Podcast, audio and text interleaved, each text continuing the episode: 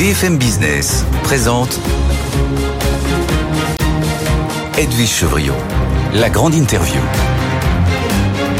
Bonsoir à tous, bienvenue dans cette grande interview où on va parler de évidemment ce qui nous préoccupe beaucoup, même si on est consommateur, même si on est euh, chef d'entreprise, même si on est un politique, le prix du carburant. Olivier Gantois, bonsoir. Bonsoir. Merci d'être avec nous. Vous êtes président de l'IFIP Énergie Mobilité. L'IFIP, c'est l'Union française d'industrie pétrolière. Pétrolière, vous représentez tout le monde, si j'ose dire. Il y a euh, les derniers prix là ce soir qui viennent de tomber montrent qu'on est quasiment, euh, en moyenne en dessous des 2 euros, mais enfin, sinon on l'a franchi largement. Hein. Oui, parce que le ministère de la Transition énergétique publie chaque lundi la moyenne des prix à la pompe sur la France. Et les prix publiés aujourd'hui euh, donc sont de 1,96€ le litre pour le samplon 95. Ça veut dire que vous avez une partie, une partie des stations qui est au-dessus et l'autre en dessous. Ça veut dire que vous avez un nombre important de stations qui sont au-dessus de 2 euros le litre. Pour le gazole, c'est 1,88€.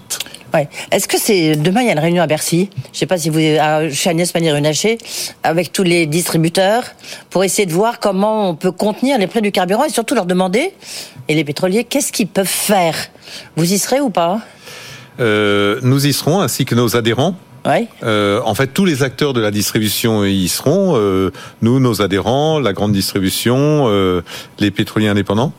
Euh, nous avons essayé d'expliquer au, au, gouvernement et notamment au ministère de la Transition énergétique quels sont les, les tenants et aboutissants euh, des prix pétroliers. On va réexpliquer demain, mais je pense qu'on va être en effet très sollicité pour euh, proposer des solutions pour faire bouger les prix des carburants. Qu'est-ce que vous avez comme solution? Quelles sont-elles? Est-ce que vous pouvez nous les mettre sur la table Après, vous allez les choisir ou pas, mais dites-nous quelles sont les solutions possibles. Je peux dire euh, les solutions qu'on n'a pas. Euh, C'est-à-dire que les, les deux pas répondre à ma question. Olivier les deux principaux déterminants euh, des prix pétroliers sont d'abord le prix du brut qui est un prix mondial. Hum. Donc là, la France qui pèse pour 1% de la consommation mondiale ne peut pas euh, peser sur ce prix. Ensuite, vous avez les produits, euh, les prix des produits finis, des carburants, mmh. à Rotterdam, qui sont des prix pour l'Europe. Euh, ces prix-là, également, la France, même si elle a un poids un peu plus important dans l'Europe que dans le monde, ne peut pas les influencer. C'est-à-dire que si vous voulez acheter ou vendre un carburant fini, vous le vendez au prix de Rotterdam.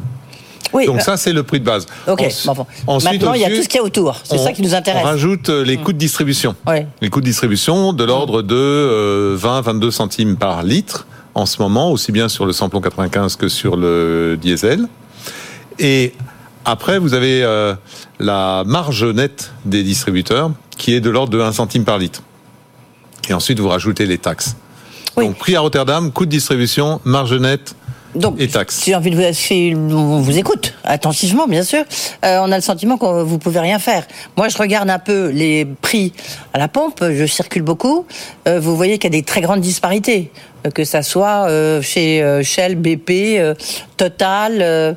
et donc, on peut faire quelque chose. On peut moduler, ou alors évidemment dans la grande distribution, on peut moduler quand même le prix du carburant, du prix à la pompe. Alors, la disparité des prix vient essentiellement de la structure de coûts de distribution, c'est-à-dire oui. que une, euh, une grande surface qui vend beaucoup de litres va avoir des coûts d'approvisionnement beaucoup plus bas, ce qui lui permet de proposer des prix plus agressifs, donc des prix plus bas. Hum. Euh, à l'inverse, une euh, petite station de maillage, comme on les appelle, c'est-à-dire une station rurale, qui, euh, qui a des volumes très faibles, va avoir des coût de distribution plus important et ne sera pas capable d'offrir le même prix. Oui, que mais regardez Total, Total qui a dit euh, voilà jusqu'au 31 décembre en tous les cas on sera sous sous les 1,99€. Euh, après justement c'est un peu l'idée euh, je peux continuer mais pas trop longtemps et Bercy lui dit si il faut continuer plus longtemps enfin du moins pendant un an. Donc Total il y arrive. Pourquoi Total y arrive et pas les autres? Et surtout si Total arrive ça veut dire que si on lui fait un peu on lui force un peu euh, bah, il, il, il, peut descendre à un prix entre guillemets raisonnable. Alors, euh, je peux pas parler à la place de Total, mais comme sont quand même nos adhérents, ah oui. je, je peux euh, essayer d'expliquer oui. euh, pourquoi ils ont cette, cette, cette approche et pourquoi ils peuvent se le permettre. La première, c'est que ce sont des raffineurs, donc ils mmh. n'achètent pas des carburants, ils achètent du pétrole brut et ils revendent des carburants. Donc si entre l'achat du pétrole brut et la vente des carburants, il y a de la marge, ils peuvent décider euh, de rogner sur ces marges-là. Deuxièmement, en tant que groupe intégré, euh, ils font des profits sur l'amont pétrolier. Ils ont peut-être décidé que pour des questions d'image, il fallait qu'ils utilisent une partie de ces profits pour faire des Quel est le, le, point mort euh, d'un litre de, de, carburant, de pétrole euh, en France pour, pour une compagnie française, pour une compagnie comme Total? C'est quoi? Ah, ça, je peux pas vous le dire parce que justement. Quoi, c'est à 60, c'est à 60 dollars, c'est à quoi, c'est quoi? Non, je je peux pas le dire et 60 dollars non enfin et, et, justement quand je me hasarde à cette explication de leur approche euh, commerciale, euh, on voit bien qu'il y a un mélange en fait d'activités en France, d'activités à l'étranger, d'activités dans l'amont, dans l'aval. Donc ça veut dire qu'il n'y a pas euh, de chiffre de points morts précis. Mais est-ce que c'est pas fait pour noyer un peu le poisson? Pour, pour, nous perdre un petit peu dans les méandres euh, de l'industrie pétrolière et faire que, euh, en fait, on n'arrive pas très bien à savoir combien on devrait normalement payer euh, notre essence à la pompe. Non, parce qu'en en fait, les marchés pétroliers qui sont des marchés non régulés, contrairement à l'électricité et au gaz, sont des marchés dont le prix résulte de l'équilibre offre-demande. Mmh. Pour le pétrole brut, c'est un équilibre mondial. Pour les produits finis, c'est un équilibre européen. C'est cet équilibre qui dicte les prix qui varient tous les jours d'ailleurs. L'évolution du prix du pétrole, euh, là on quitte la France, vous, vous voyez quoi comme une évolution? Est-ce que vous voyez une poursuite de la hausse? Est-ce que vous pensez qu'on arrivera, comme on l'a été il n'y a pas si longtemps que ça, hein, euh, avant la guerre en Ukraine, à 140 dollars? Comment est-ce que vous voyez l'évolution du prix du pétrole? Alors, les, les, les, prix très élevés euh, que vous mentionnez en 2022 mmh. étaient mmh. vraiment euh, dus aux conséquences immédiates de la guerre en Ukraine qui avait surpris beaucoup d'acteurs et du coup les marchés étaient nerveux. Donc c'était euh, c'était des prix supérieurs à ce qu'aurait donné l'équilibre offre-demande et d'ailleurs ça n'a pas duré. On, le, le prix est rapidement redescendu aux alentours de 80 90 dollars par baril. En revanche, ce qu'on constate c'est que depuis décembre 2022 donc depuis 10 mois quasiment, on a des prix relativement stables entre 75 et 85, 90 dollars par baril. Donc on a une espèce de plateau de prix et je pense qu'on pourrait rester sur ce plateau de prix. La déclaration de l'Arabie Saoudite qui a décidé de donner un tour de vis a quand même changé un petit peu la donne, non? Oui, c'est-à-dire que pourquoi est-ce que les prix sont aussi fermes? Parce que 75 à 90 dollars par baril, ce sont des prix élevés. Il y a trois raisons. La première, c'est la demande mondiale en pétrole brut, qui est actuellement de l'ordre de 103 millions de barils par jour, qui a augmenté de 2 millions de barils par jour depuis l'an dernier. Ça, c'est le principal déterminant. Le deuxième, c'est la guerre entre la Russie et l'Ukraine, qui, même si elle n'a pas occasionné de pénurie, met en jeu le deuxième producteur mondial qui est la Russie. Et ça, ça fait que les marchés pétroliers sont nerveux, ont peur de, de manquer et les prix sont élevés. Et troisièmement, comme vous l'avez mentionné, certains producteurs, notamment le numéro 3, l'Arabie Saoudite, et le numéro 2, la Russie, qui ont décidé, ça fait longtemps que ça dure, hein, mais de reconduire la limitation de leur production de manière à maintenir les cours. Donc, en résumé, Lévi Gantois, est-ce qu'à l'UFIP, vous estimez qu'il faut s'attendre à un prix du pétrole durablement élevé Je crois que c'est mercredi que l'Agence internationale de l'énergie va publier ses propres perspectives sur l'évolution du prix du pétrole. Vous, qu'est-ce que vous voyez? Oui, je pense que les prix euh, vont rester élevés. Euh, pourquoi? Parce que d'une part, cette demande mondiale va continuer à augmenter. Hein. L'année prochaine, euh, l'AIE prévoit qu'on sera encore 1 million de barils par jour au-dessus de cette année, c'est-à-dire 104 millions de barils par jour. C'est une mauvaise nouvelle pour la planète, mais pour l'instant, c'est comme ça. On n'a pas encore réussi à inverser cette courbe de croissance continue de, la demande pétrolière mondiale. Ça, c'est la première raison. La deuxième, qui est plus conjoncturelle, c'est cette guerre entre la Russie et l'Ukraine. Je pense que tant que la guerre durera, on restera dans des prix élevés. Donc on restera euh, au-dessus des 100 dollars, vous pensez qu'on y va?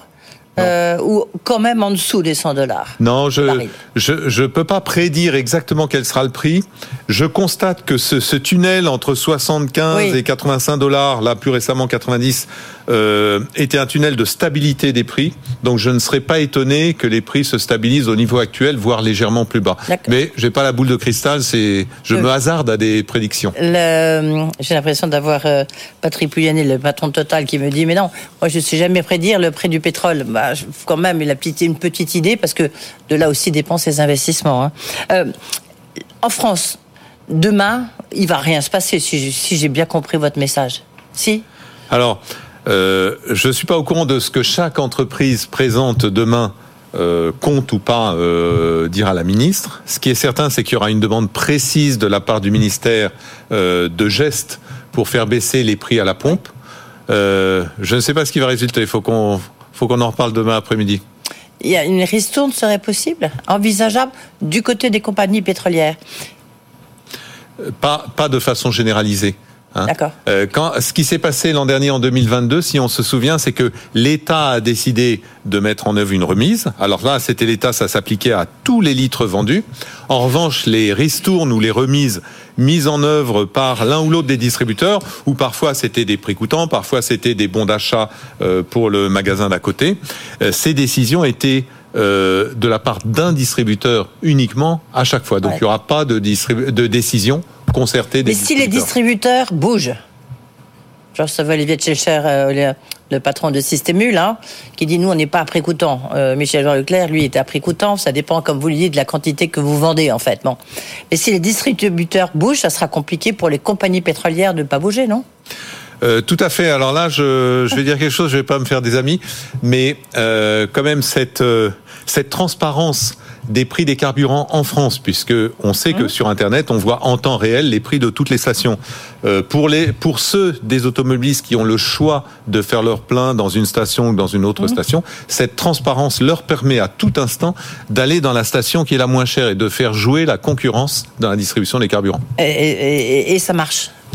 Et ça marche, mais euh, ça fait pas plaisir à tout le monde quand c'est un distributeur qui perd des parts de marché. Sur le, vous, vous le mentionniez euh, euh, il y a quelques instants, effectivement la, la demande mondiale n'a jamais été aussi élevée et on voit que ça va continuer en tous les cas en 2023. Or, il y a un peu urgence, réchauffement de la planète, je crois que c'est pas la peine de nous faire un dessin. Il faut quand même passer à l'acte. En même temps, on peut être de quoi, lorsqu'on regarde la conclusion du G20, on voit qu'ils n'ont pas réussi à se mettre d'accord justement sur la, sortie du pétrole. Ça vous inquiète Enfin, vous, bah, vous, vous représentez les compagnies pétrolières, donc j'imagine que vous êtes plutôt satisfait de ça. Mais c'est quand même incroyable, non? Non, non, on s'en satisfait pas. Donc euh, ça nous inquiète aussi parce qu'on est conscient de cette réalité du réchauffement climatique et quelque part la lutte contre le réchauffement passe par la réduction des émissions de gaz à effet de serre et donc par la baisse de la consommation d'énergie fossile, dont les produits qu'on distribue. Donc en effet, on se tire un peu une balle dans le pied euh, quand on dit ça. Mais c'est ainsi.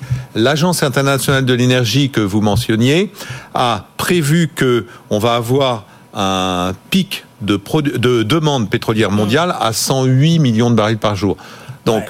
on n'est pas loin. en, Donc, la 2024, bonne nouvelle. en 2024 Oui, mais ça veut dire ça veut dire que la bonne nouvelle, c'est qu'on va pas continuer indéfiniment à augmenter. Dans le pic de 108, ça serait vers la fin des années 2020. Hein. Et après, la demande va baisser. Donc c'est 2030, euh, le, le pic c'est 2030, enfin 2028, 29, enfin 2030, et après ça va baisser. Mais de combien?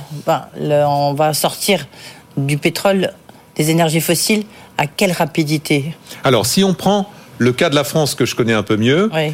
le plan français prévoit que en 2035, la demande de carburant fossile en France aura baissé de 40% par rapport à aujourd'hui. 40%, c'est presque une division par deux.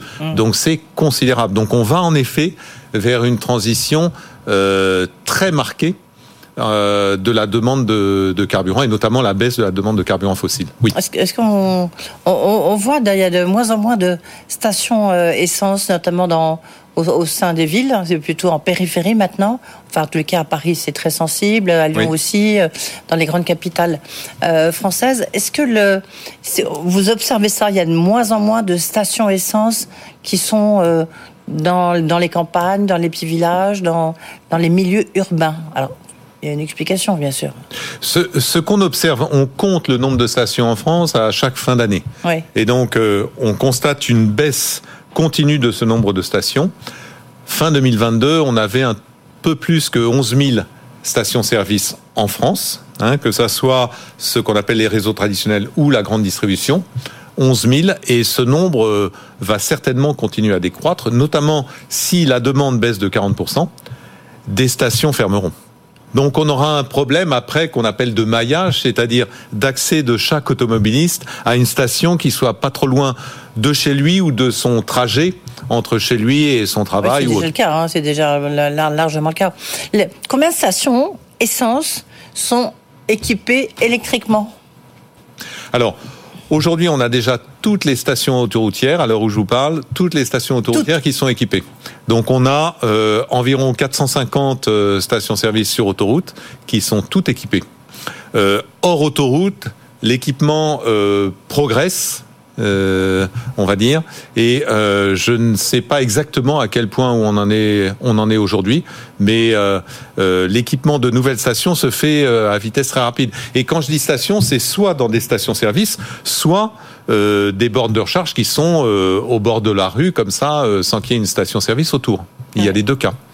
Euh, donc en résumé, euh, vous pensez que le prix euh, à la pompe, Olivier Gantois, on va continuer à le payer assez cher oui, Pendant je combien suis, de temps ça sera Je suis vraiment désolé pour les automobilistes, mais les prix à la pompe vont rester élevés, oui. Ouais, toute l'année du 2024. À moins que la guerre entre la Russie et l'Ukraine euh, cesse, mais ça, c'est pas de mon domaine. Oui, c'est vraiment le, là où est le curseur. Je pense. Ouais. oui.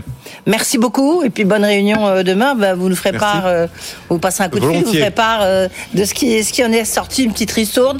Visiblement, ça a l'air d'être assez, assez compliqué. Merci Olivier Gantois d'avoir été avec nous en tous les cas, le patron donc de l'Union française des industries pétrolières.